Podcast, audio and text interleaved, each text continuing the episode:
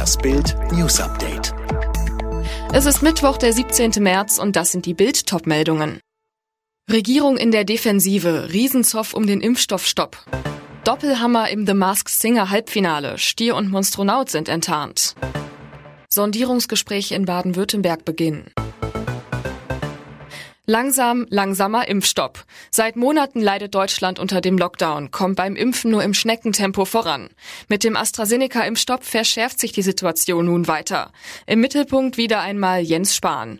Mit seiner Ankündigung, die Impfungen des britisch-schwedischen Herstellers vorerst auszusetzen, sorgt er für neue Verunsicherung, Unmut und Frust.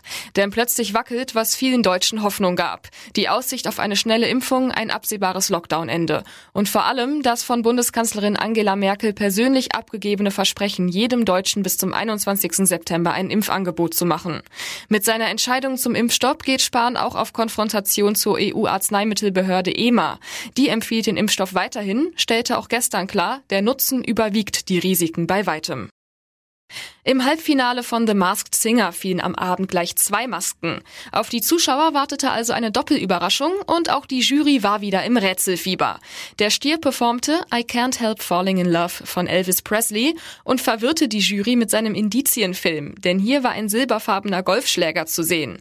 Ray Garvey war sich sicher, das war ein Silbereisen. Das war für mich ein Zeichen, dass es Florian Silbereisen sein könnte. Gastjurorin Katrin Bauerfeind fand das gar nicht mal so verkehrt. Das ist eine gute Theorie. Ich dachte aber eher davor, es wäre Florian Silbereisen, aber heute wäre ich von der Stimme her eher bei Gildo Horn. Ruth Moschner bettelte, bitte lass uns einmal recht haben. Und der Stier tat ihr den Gefallen. Schlagersänger Gildo Horn nahm seine Maske ab und ächzte sofort, meine Güte, ihr wisst auch alles.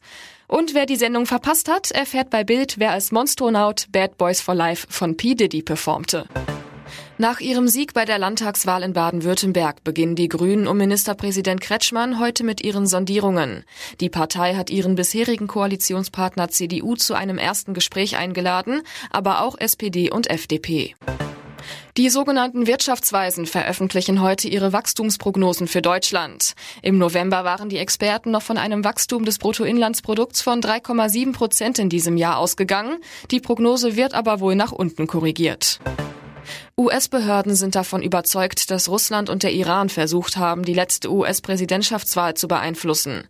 Es konnten zwar Daten abgegriffen, aber nicht weiter manipuliert werden, hieß es. Insgesamt haben die Angriffe demnach keinen Einfluss auf die Stimmabgabe oder das Ergebnis gehabt.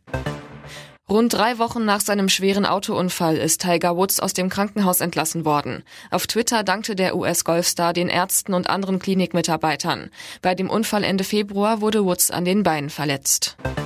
Für Borussia Mönchengladbach ist die Fußball Champions League vorbei. Die Mannschaft hat gegen Manchester City am Abend mit 0 zu 2 verloren und ist damit im Achtelfinale ausgeschieden. Alle weiteren News und die neuesten Entwicklungen zu den Top-Themen gibt's jetzt und rund um die Uhr online auf Bild.de.